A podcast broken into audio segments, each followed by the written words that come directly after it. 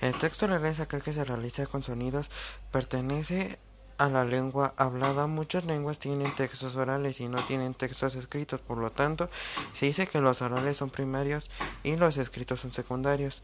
Y es difícil distinguir contenidos o funciones entre los textos orales y escritos.